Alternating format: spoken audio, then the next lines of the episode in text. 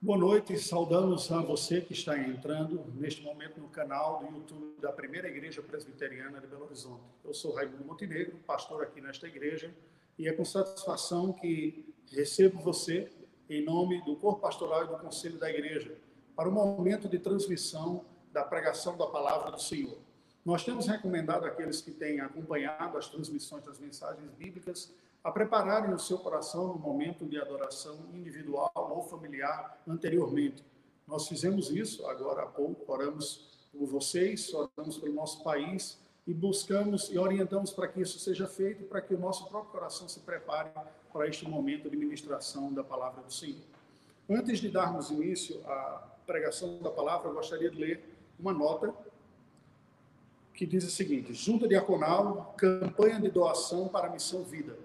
No próximo final de semana, sábado e domingo, nossa junta diaconal estará promovendo uma campanha de doação para a Missão Vida. A Missão Vida nasceu em 1983 em Anápolis, Goiás. Foi o primeiro ministério de recuperação de homens em situação de mendicância do Brasil, tendo como fundador e presidente o reverendo Wildo dos Anjos, que continua à frente da missão até hoje pela graça de Deus. Atualmente, a Missão Vida oferece mais de 800 vagas inteiramente gratuitas em 14 unidades distribuídas por nove estados diferentes. Em Minas, a missão tem duas unidades, uma em Governador Valadares e outra em Uberlândia. Outras igrejas parceiras da Missão Vida aqui da Grande BH participarão desta campanha. Por meio da Junta Diaconal, nossa primeira igreja presbiteriana de Belo Horizonte será o ponto de recolhimento de doações de roupas masculinas calçados masculinos e alimentos não perecíveis para a missão vida. Os donativos serão recebidos no próximo sábado, dia 18, e domingo, dia 19, das 8 às 18 horas, pela entrada da Rua Ceará, 1434. Ao longo da semana, nossa junta diaconal enviará mais informações sobre essa campanha. Participemos com alegria. Atente a isso, ore por isso e, à medida do possível, da disposição da graça de Deus sobre o seu coração, participe. Gostaria de encorajá-los também a participar das diversas atividades que a igreja disponibiliza através dos seus recursos e canais nesses dias. Vários professores de escola dominical têm ministrado suas aulas de escola dominical e as programações semanais e de juventude estão em canais particulares que oferecem esses serviços como um todo. Reverendo Elcio, com o culto infantil, eu no estudo da quinta-feira e ocasião da juventude também sexta e sábado e os demais professores. Procure, se informe e participe. Em especial, na próxima quinta-feira, nós começaremos uma nova série de estudos e eu lhe encorajo a participar também, relacionando a Bíblia e a fé com os diversos aspectos da vida e áreas do conhecimento. Nós teremos um debate com um teólogo, biólogo e antropólogo que vai nos ajudar a refletir sobre como comunicar a fé a outros grupos. Assim você está convidado. Sendo assim, vamos orar ao Senhor, buscando a sua iluminação e graça para a ministração da palavra de Deus. Ó Deus bendito, nós estamos diante da tua presença. Te rendemos graças pelo privilégio que temos e a liberdade de virmos, irmos até ti, chegarmos à tua presença pelo caminho que o teu filho Jesus abriu para nós e nos assegura pela sua mediação perfeita. Santo Deus, nós buscamos a tua graça porque reconhecemos que, para além de uma boa comunicação, para além de uma instrução, para, os, para as quais também necessitamos da tua graça, mas para além de tudo isso, necessitamos da ação do teu Espírito para que haja um convencimento, uma transformação espiritual em nossa vida, uma rendição à tua vontade e assim experimentemos o teu bom querer ao nosso viver. Portanto, Senhor Deus, assista-nos com a iluminação do teu Espírito, é o que oramos agradecidos. Amém. Como medir a eficácia de uma liderança espiritual? Pergunta difícil, não é? Apesar da grandiosa dificuldade e da tentação de usarmos critérios não indicados por Deus nas Escrituras, mas critérios secularizados, tal avaliação não é apenas possível, mas necessária. Contudo, devido aos riscos do erro de diagnóstico, quer pelo equívoco nos critérios utilizados, ou pelos nossos pontos cegos ao avaliar essa situação, nós tememos fazer tal atividade. Contudo, Deus nos chama a considerarmos com muita seriedade o tema da saúde espiritual da liderança na sua igreja. É sobre isso que nós devemos falar nesta noite. E, para tanto, eu lhe convido a atentamente acompanhar a leitura que farei do capítulo de número 18 do livro do Êxodo. Êxodo, capítulo de número 18. Ora, Jetro, sacerdote de Midian, sogro de Moisés, ouviu todas as coisas que Deus tinha feito a Moisés e a Israel, seu povo, como o Senhor trouxera a Israel do Egito. Jetro, sogro de Moisés, tomou Zípora, mulher de Moisés, depois que este lhe a enviara, com seus os dois filhos dela, dos quais um se chamava Gerson, pois disse Moisés: Fui peregrino em terra estrangeira, e o outro Eliezer, pois disse: O Deus de meu pai foi a minha ajuda e me livrou da espada de Faraó. Veio Jetro, sogro de Moisés, com os filhos e a mulher deste, a Moisés no deserto, onde se achava acampado, junto ao monte de Deus. E mandou dizer a Moisés: Eu, teu sogro Jetro, venho aqui com a tua mulher e seus dois filhos. Então saiu Moisés ao encontro do seu sogro, inclinou-se e o beijou, e indagando pelo bem-estar um do outro, entraram na tenda. Contou Moisés a seu sogro tudo que o Senhor havia feito a Faraó e aos egípcios por amor de Israel, e todo o trabalho que passaram no Egito e como o Senhor os livrara. Alegrou-se Jetro de todo o bem que o Senhor fizera a Israel, livrando-o da mão dos egípcios, e disse: Bendito seja o Senhor, que vos livrou da mão dos egípcios e da mão de Faraó. Agora sei que o Senhor é maior que todos os deuses porque livrou este povo de debaixo da mão dos egípcios, quando agiram arrogantemente contra o povo. Então Jetro, sogro de Moisés, tomou holocausto e sacrifícios para Deus, e veio Arão e todos os anciãos de Israel para comerem pão com o sogro de Moisés diante de Deus. No dia seguinte, assentou-se Moisés para julgar o povo, e o povo estava em pé diante de Moisés desde a manhã até ao pôr do sol. Vendo, pois, o sogro de Moisés tudo o que ele fazia ao povo, disse: Que é isto que fazes ao povo? Por que te assentas só e todo o povo está em pé diante de ti desde a manhã até o pôr do sol? Respondeu Moisés a seu sogro: É porque o povo me vem a mim para consultar a Deus. Quando tem alguma questão, vem a mim, para que eu julgue entre um e outro e lhes declare os estatutos de Deus e as suas leis. O sogro de Moisés, porém, lhe disse: não é bom o que fazes. Sem dúvida, desfalecerás, tanto tu como este povo que está contigo, pois isto é pesado demais para ti. Tu só não podes fazer. Ouve, pois, as minhas palavras, e eu te aconselharei, e Deus seja contigo. Representa o povo perante Deus, leva sua, as suas causas a Deus, ensina-lhes os estatutos e as leis, e faz-lhes saber o caminho em que devem andar e a obra que devem fazer. Procura perante o povo homens capazes, tementes a Deus, homens de verdade, que aborreçam a avareza. Põe-nos sobre eles por chefes de mil, chefes de cem, chefes de cinquenta e chefes de dez, para que julguem este povo em todo o tempo. Toda causa grave trarão a ti, mas toda causa pequena eles mesmos julgarão será assim mais fácil para ti, e eles levarão a carga contigo. Se isto fizeres, e assim Deus te mandar, poderás então suportar, e assim também todo este povo tornará em paz ao seu lugar. Moisés atendeu às palavras de seu sogro, e fez tudo quanto este lhe dissera.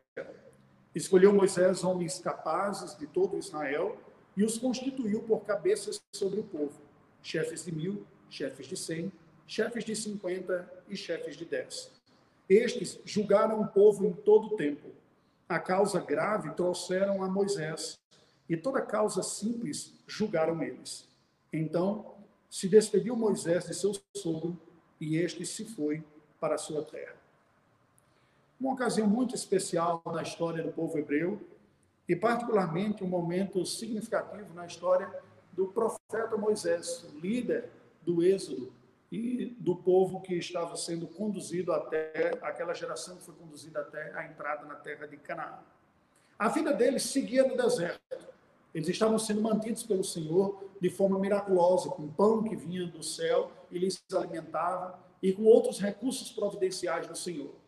O povo da aliança, o povo da antiga aliança, estava sendo cuidado por Deus. Mas não demorou muito para começar a aparecer outros e tantas crescentemente demandas de cuidado pastoral daquela enorme congregação congregação constituída de milhares e milhares de pessoas. Os israelitas em peregrinação rumo à terra de Canaã. Por baixo, nós temos um milhão de pessoas, mas foi mais do que isso. Eram questões de toda sorte que eram trazidas a, a Moisés, desde temas religiosos e familiares, como disputas civis e conflitos entre eles, que eles tinham o, a necessidade de que esses conflitos fossem solucionados, mas também precisavam de uma orientação que viesse não apenas horizontalmente diante dos homens, mas que viesse de Deus para a parte deles. E isso era trazido tudo a Moisés. Todas estas questões, questões eram trazidas a Moisés, que se consumia nesta tarefa sem fim, desde o início do dia ao final do dia. Então, o seu sogro, Jetro, que foi acompanhá-lo, foi ao seu encontro neste momento em que estava com a sua esposa Zipra e seus filhos Gerson e Eliezer, ouve os relatos de Moisés sobre toda a trajetória gloriosa da libertação e ouve e assiste a dinâmica do que estava ocorrendo. Todo aquele peso, todo aquele trabalho que vinha sobre Moisés e o que estava ocorrendo, acompanhando nesse período. Viu como aquilo estava esgotando, levando à exaustão o profeta e lhe deu alguns conselhos que os salvaram e salvaram também o povo de Israel. Literalmente, essas são as palavras que o texto sagrado diz para a salvação de vocês. Bem, baseado nesta realidade descrita aqui no capítulo de número 18 do livro de Êxodo, e pensando na saúde espiritual da liderança do povo de Deus, da igreja, ele convida a refletir com uma pergunta em mente, a mensagem de, de hoje. Uma pergunta: como liderar saudavelmente o povo de Deus? Certamente o povo de Deus há de ser liderado e será liderado. Mas nem toda liderança será saudável, nem para os líderes, nem para a igreja. Então, baseado na experiência de Moisés e dos conselhos que o seu sogro lhe deu, como liderar saudavelmente o povo de Deus? Do relato de Moisés a Jetro, narrado no capítulo 18, versículos de 1 a 12, nós deduzimos que para se liderar saudavelmente o povo de Deus, é preciso, em primeiro lugar, cultivar uma dinâmica familiar saudável é preciso cultivar uma dinâmica familiar saudável. Isso está descrito entre os versículos 1 e 12. Porque, veja, entre os versículos 1 e 4, nós vemos Jetro, sogro de Moisés, aproximar-se com, a, com Zibra, Gerson e Eliezer, portanto, a esposa e os filhos de, de Moisés, com a sua filha, com a filha de Jetro, Zípora, e ouvir todo o ocorrido. Moisés relata a Jetro toda a história gloriosa, os milagres, a forma poderosa como Deus livrou o povo de Israel. Ele havia anunciado a Jetro que estava deixando as campinas de, de, a região de Midian para ir socorrer o povo por chamado de Deus. E agora ele volta dando este relatório. Entre os versículos 5 e 8, após as saudações típicas entre Jetro e Moisés, que o texto bíblico descreve quase que nos detalhes cinematográficos, aqui as saudações típicas da sociedade patriarcal, nós vemos então Moisés detalhando mais, narrando este êxodo ao sogro, como ocorreu. Entre os versículos 9 e 12, Jetro então exalta o Senhor, Yahvé, o Deus do pacto, após o relato que ele ouve da parte de Moisés, e toma, recebe sacrifícios para Deus, porque lembremos, Jetro era o sacerdote do Deus Altíssimo uma espécie de uma reminiscência do conhecimento oral do Deus Todo-Poderoso, universal, pré-abraâmico, um resquício que ficou, um servo de Deus, e ele então recebe e oferece esses sacrifícios. O que, que nós aprendemos desta primeira parte? Falamos que é necessário cultivar uma dinâmica familiar saudável. Veja que falo saudável e não perfeito. Quando nós olhamos para a própria vida de Moisés e a descrição de sua trajetória como dos homens de Deus, não é difícil nós encontrarmos percalços, lutas e dificuldades na trajetória familiar da vida de muitos servos de Deus. Pessoas que foram conhecidas como amigo de Deus, como Abraão, como homem segundo o coração de Deus, como Davi, como homem mais sábio, como Salomão e tantos outros. Mas é verdade que a dinâmica, apesar de não ser perfeita, pode ser mais saudável ou menos saudável. O próprio Moisés encontrou algumas dificuldades quando estava saindo para ir ao Egito, uma tensão com a sua esposa Zípora em torno da questão da circuncisão, que aparentemente Zípora tinha resistência àquela prática e acaba cedendo por uma pressão da própria providência divina. Mas aqui nós vemos então Moisés se aproximando da sua unidade familiar, esgotada. Depois de meses, de períodos longos se dedicando ao trabalho de liderar o povo, nós não podemos nos esquecer que Moisés era um homem como um outro qualquer. Tinha sua esposa, tinha seus filhos, tinha seu sogro. Havia dinâmica e demandas familiares na vida de Moisés também. Muitas vezes nós esquecemos isso. Olhamos para Moisés como se ele fosse apenas profeta de Deus. E esse texto é muito curioso, porque nos mostra que a partir da aproximação de Jetro e de seus gestos com Moisés, alguns hábitos bons são apresentados aqui a capacidade dessa conversa entre família, do sogro com o seu genro, a comunhão, a proximidade, a paz. Eles estão juntos e são acolhidos. Moisés reencontra seu sogro e toda a família está junta ali. Eles participam de adoração também. Ao final daquela conversa, Jetro toma parte daquela adoração. Então veja que a partir desta experiência, nós vemos estes bons hábitos da conversa, da comunhão, e da adoração estando presente na vida do líder espiritual do povo de Deus. A vida familiar, especialmente a relação com os filhos, para mim parece com esses jogos eletrônicos, que à medida que passa as fases vai ficando mais difícil. Quando a gente pensa que aprendeu uma fase, eles evoluem e o nível de dificuldade fica maior. Né? Eu tenho três adolescentes em casa e quando eu pensei que tinha dado conta da parte da infância, e agora vem um nível mais complicado. Pois bem, é assim que ocorre no desafio das relações familiares mesmo. Quando você pensa que aprendeu, elas evoluem, ficam mais complexas e desafiadoras.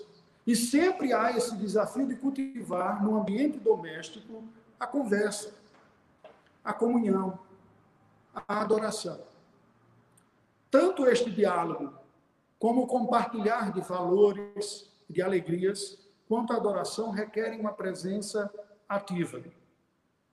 Me permitam dar mais um exemplo das minhas lutas. De início, eu achava quase desesperador tomar conta dos meus filhos naquela fase pré-gramatical. Quer dizer, como é que eu entender o que, é que eles estão querendo aí? E eu confesso um pecado meu. Deixei muitas vezes sob a forte responsabilidade da minha esposa cuidados.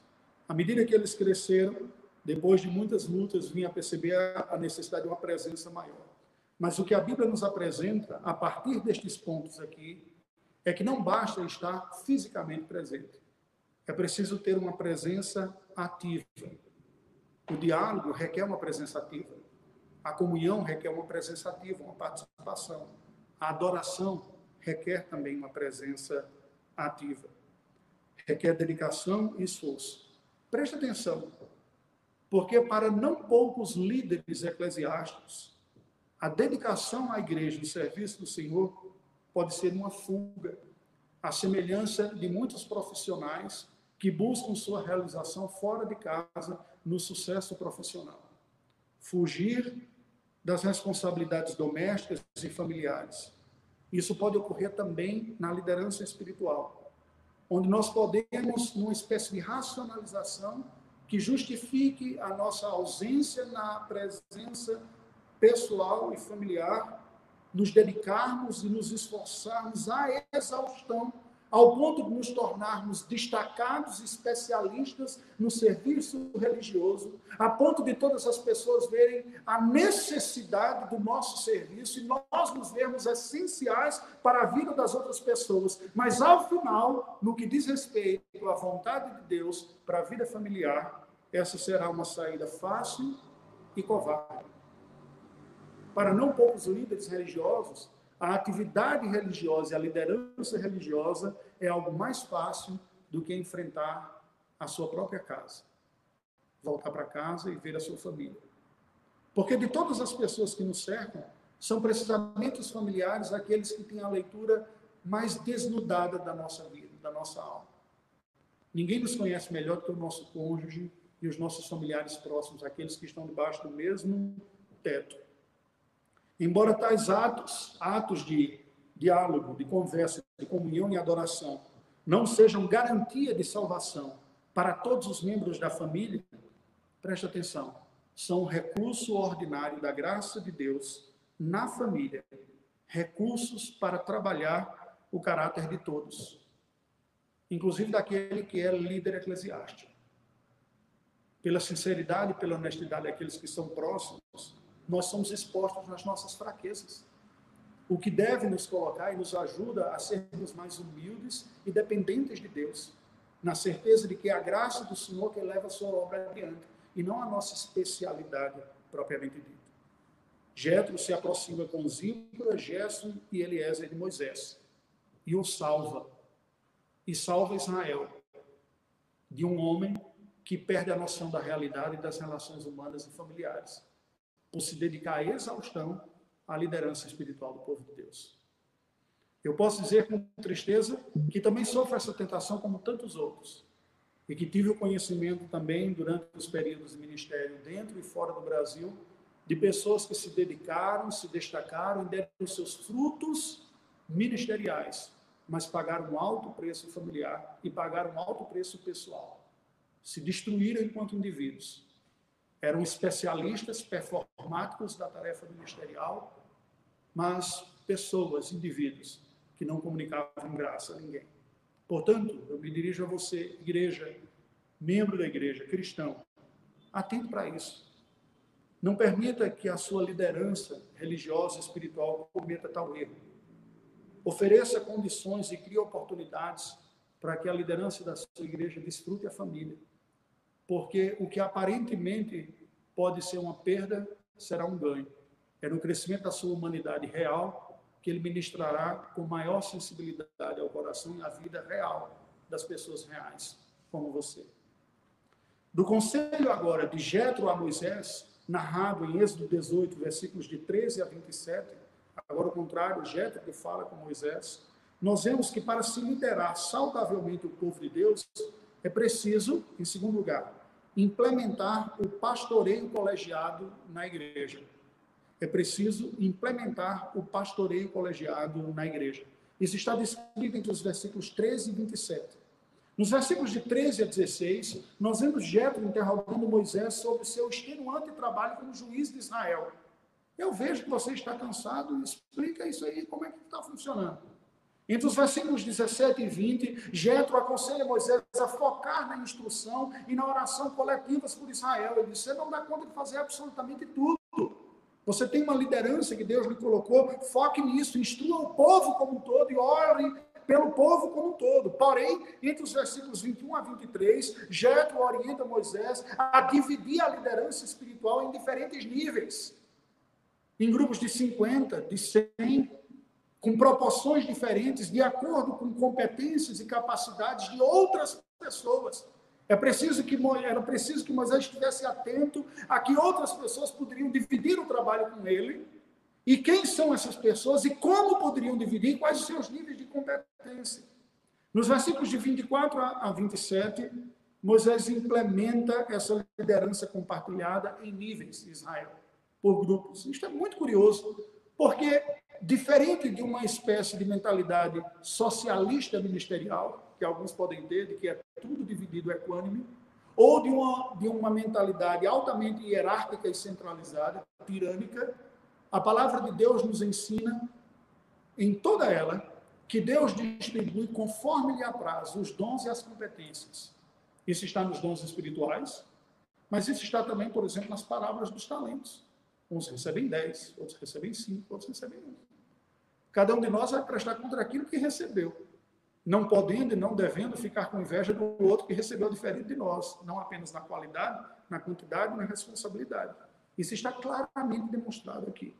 Qual é a lição que nós aprendemos desta porção? Aprendemos sobre o pastoreio compartilhado da igreja. da orientação de Jetro a Moisés sobre a execução do trabalho da liderança em Israel, surgiu não só a salvação do esgotamento do seu genro, mas o paradigma bíblico da liderança comunitária do povo de Deus, tanto a nação de Israel como a igreja do Senhor. A divisão de trabalhos e competências em diferentes níveis e abrangências são a estrutura tanto da sociedade judaica quanto da igreja de Cristo, pois ressalta a noção do povo como um corpo, onde cada membro desempenha a função em benefício do todo, quando atenua os riscos da exaustão, da personalização e da tirania de uma liderança monocrática. Somos pecadores e falhos. E Deus nunca capacitou uma pessoa exaustivamente para ela ser suficiente para toda a sua obra. Por nos conhecer, por conhecer as tentações que nos vêm, mas pela própria natureza divina, que é Ele mesmo, trino, Pai, Filho e Espírito Santo. Apesar de ser um Deus só, os três trabalham juntos em favor da igreja e para a redenção e governo da igreja do mundo. Assim deve ser na igreja do Senhor também. Entretanto, esse é um projeto a ser constituído, o que requer tempo, paciência, preparo e acompanhamento. Coisas que nem sempre as lideranças estão dispostas a fazer. Confessar um pecado de nossa categoria pastoral aqui, aqui entre nós. É muito fácil vir sobre nós a tentação de querer se mostrar indispensável. Há uma sensação no final do dia de que nós somos necessários para que a obra ocorresse. Mas esses dois sentimentos são pecaminosos. A igreja de Deus é Ele quem a pastoreia. E Ele usa as pessoas que Ele mesmo levantou. Todos nós somos úteis, não indispensáveis. Nós não deveríamos nos sentir extremamente e exclusivamente importantes para que as coisas ocorressem. Caso não tivesse a nossa presença, ela não ocorreria. E por isso que muitos preferem não treinar e não capacitar outras pessoas. Porque isso é custoso, dá trabalho. Existem divergências de opiniões, existe uma necessária paciência e discipulado. Mas lembrem, somente Cristo é o único cabeça da igreja. E o seu pastoreio ocorre na terra sob a cooperação de pessoas maduras facilitadoras da pacificação da igreja, como Jetro orientou Moisés aqui. Meus irmãos, irmãos em Cristo, igreja do Senhor, lembrem-se que seus líderes não são messias, nem o pastor, nem o presbítero, nem o diácono. Nós somos servos de Cristo, todos nós. Cooperem com eles, cooperem conosco. E líderes, somos chamados para servirmos a igreja em paz em cooperação, não em concorrência, um com o outro. Procurando conduzir toda a igreja a Cristo, a dependência de Cristo. O nosso papel não é que as pessoas se sintam bem pastoreadas por nós e, e durmamos satisfeitos. Ai, como foi bom aquela pessoa ter percebido que foi bem pastoreada por mim. O nosso papel é deitarmos à noite em nossa cama, colocarmos nossa cabeça no travesseiro dizermos que bom que aquela ovelha aprendeu a depender mais de Cristo. Hoje ele olha menos para mim e mais para Cristo. E neste sentido, o bom pastor é o que é esquecido. a boa liderança é aquela que não é lembrada. Mas por quê? Porque não teve importância? Não. Porque a sua importância foi bem desempenhada e conseguiu levar as pessoas para Cristo. E com Cristo diante dos olhos, eles estão menos preocupados com os instrumentos de Cristo. A mensagem original desse texto é a seguinte: apesar de toda a qualificação sobrenatural de Moisés, e não foi pouca. Lembra como Deus usou Moisés para libertar o povo lá do Egito? Não foi pouca coisa que Deus fez através dele. Deus lhe providenciou, através do seu sogro Jetro, por um olhar, podemos dizer, até um tanto quanto natural, uma observação de quem olha de fora, faz uma avaliação, pensa como pai da esposa de Moisés, pensa como avô dos seus netos, está olhando aquela situação e diz: esse homem vai morrer. Ele vai ficar ausente, minha esposa vai perder o marido, meus netos vão perder um pai. E ele se aproxima de Moisés e dá uma palavra de orientação para a regulação de uma rotina compartilhada de liderança do antigo povo da aliança. salvando simultaneamente Moisés e Israel de uma mítica liderança monocrática e também ensinando que na sua humanidade, liderança terrena do povo de Deus, deve, esta humanidade, essa liderança terrena devem ser compartilhadas e corporativas, mostrando a verdade do corpo, porque o cabeça é um só, é Deus mesmo, o Senhor, o pastor da igreja. Quando nós olhamos para esse texto, preste atenção. O limite humano de Moisés e toda essa liderança eclesiástica nos mostra, por contraste, a necessidade universal que todos os fiéis têm de Cristo. A necessidade que a igreja tem de Cristo, porque somente Cristo é o pastor por excelência e completo que entrega tudo o que a igreja precisa. Nós percebemos a necessidade de Cristo aqui por contraste. Moisés precisava parar, diminuir um pouco, olhar para as outras coisas, dividir o trabalho. Quando olhamos para Cristo, Ele é o único que é absolutamente competente e realizou plenamente a sua obra. A sua palavra foi perfeita, não precisava de complemento nenhum. Moisés vos disse, diz eu, porém, vos digo, assim está escrito, diz o Senhor, entrega a palavra perfeita, o seu cuidado é perfeito. Ele diz, eu sou o bom pastor, o bom pastor dá vida pelas ovelhas. Nenhuma liderança humana é capaz de produzir a eficácia do pastoreio de Cristo. Por contraste, nós percebemos que precisamos é de Cristo como o supremo líder da nossa vida. Mas esse Cristo se dá a pastorear a igreja através de um corpo de pessoas que o lideram, que lideram o povo ao cuidado de Deus. A mensagem universal desse texto, portanto, atual para nós e para todos os tempos, é a seguinte: devido aos limites naturais e espirituais do ser humano, o governo do povo de Deus precisa ser compartilhado entre um grupo de pessoas amadurecidas na vida e na fé. Um grupo de pessoas que se auxilia na busca da resolução bíblica dos problemas da igreja um grupo de pessoas que se vê como agentes de Cristo, que querem mostrar Cristo, servir a Cristo e levar as pessoas a Cristo, segundo a competência serviçal proporcional que cada um tem.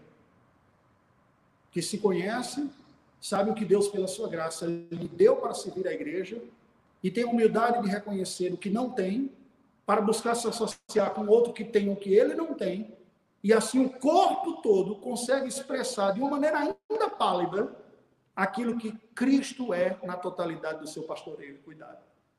Na igreja, isso é dirigido pelos dois corpos de oficialados, pelo conselho e pela junta diaconal, que devem fazer um esforço consciente de levar a igreja a ser dependente de Cristo, de Cristo e de Cristo somente como sua cabeça.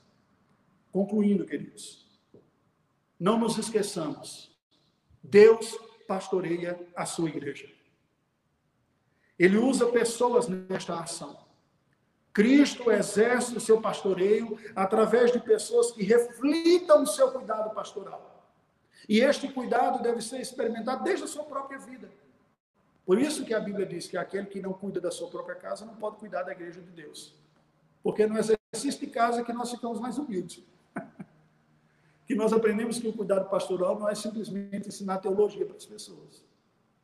É no exercício de casa que nós aprendemos a reconhecer as nossas falhas, pedir perdão para os nossos filhos, para a nossa esposa, pedir ajuda para a nossa esposa, de novo digo, como cônjuge que nos conhece. E ao vivermos isso, nós conseguimos passar essa liderança orgânica, dinâmica, numa proporcionalidade viva do pastoreio pessoal que Cristo exerce, refletindo, portanto, o pastoreio do próprio Cristo. O pastoreio da igreja será tanto mais saudável quanto mais saudáveis forem seus líderes espirituais. Isso me faz lembrar de um episódio ocorrido no ministério de Abraham Kuyper, ministro da Igreja Reformada Holandesa, um homem extremamente competente, inteligente, muito bem formado, inicia seu ministério no interior da Holanda. E logo no início do seu pastoreio, Um dia ele recebe o cumprimento de uma das suas ovelhas, uma senhora, já de idade avançada, que o cumprimenta na porta da igreja e diz: Reverendo, suas palavras são uma bênção. Eu sigo orando pelo Senhor. No dia que você se converter, vai ser uma bênção ainda maior para a vida dessa igreja. Diz que aquela palavra causou um impacto muito grande na vida de Abraham Kuyper, que foi pensar sua própria vida e reconheceu que havia se desviado pelas influências da teologia liberal e volta à tradição teológica bíblica e verdadeira e se rende a Cristo. Isso lhe causou um dinamismo ministerial tão grande e ele percebeu todo o caos que havia na Holanda, que ele se licencia do ministério pastoral para pastorear a nação. Se tornou primeiro-ministro da Holanda, liderando o movimento de reforma e de restauração da fé naquele continente, sendo um dos idealizadores da Universidade Livre de Amsterdã. Deus conta e chama com pessoas que dão e recebem apoio. Pessoas que não devem buscar ser autossuficientes nem se mostrar assim. Pessoas que têm uma vida familiar, diferente dos dogmas de algumas outras tradições que fazem um raciocínio raso, dizendo se alguém se dedica exclusivamente para o ministério, vai dar um melhor serviço. Não é essa a conta do reino de Deus. A família chama o ministro para a terra, para o chão, para o dia a dia. As demandas de casa nos humanizam. Caso contrário, seríamos especialistas desumanizados. E estes são os meios ordinários que Deus usa para tornar a sua igreja saudável, usando uma liderança saudável, para que a igreja aprenda a depender do Cristo bíblico, o Senhor, o nosso bom pastor. Oremos assim. Ó Deus bendito, nós te rendemos graças pela tua palavra viva e eficaz. Te louvamos, Senhor, pela verdade do teu cuidado e do teu pastoreio sobre a tua igreja. Te louvamos porque tu não nos entregaste a nossa própria sorte. E não somos pastoreados por conceitos, não somos cuidados por livros, não somos governados simplesmente por ideias, somos pastoreados por uma pessoa. O teu filho Jesus Cristo, bom pastor que deu a vida por nós. E que se dá como pastor através de pessoas que ele comunica competências pastorais, não exaustivas nem plenas, mas proporcionalmente distribuídas na comunidade, que hão de ser percebidas por esta comunidade, ao reconhecer estas pessoas e as legitimá-las como seus oficiais, os oficiais da igreja, através de quem a igreja reconhece que tu mesmo, Senhor, as está pastoreando. Ajuda-nos como igreja do Senhor a sermos humildes, entendermos que todos nós fazemos parte do corpo de Cristo, de que não há uma disposição hierárquica entre nós, mas há uma disposição de dons, de competências distintas e que a, a tua liderança, a liderança da igreja, são realidades que se comunicam. Tu lideras a igreja através de pessoas que servem a igreja na liderança, mas que também são ovelhas, também são servos, também são limitados e também são dependentes uns dos outros. Ó oh Deus, é tão difícil para nós, como liderança admitirmos estas fragilidades. Muitas vezes o temor dos homens toma conta do nosso coração. Estamos mais preocupados com a aprovação pública do exercício de nossa função do que com o fato de que as ovelhas que tu nos confiaste aprenderam e têm aprendido, crescentemente aprendido a desenvolver a dependência do Senhor e o serviço do Senhor sendo nós apenas instrumentos neste propósito. Ajuda-nos, Senhor Deus, a subir, a não aparecer nós mesmos, para que o teu filho apareça e a tua glória. Ajuda-nos como igreja a termos uma liderança amistosa, fraterna, cooperadora e cooperativa, humilde, para que nenhum de nós caia na tentação de achar que tem todas as respostas e a solução para tudo, e consiga perceber a organicidade do corpo de Cristo e da própria liderança.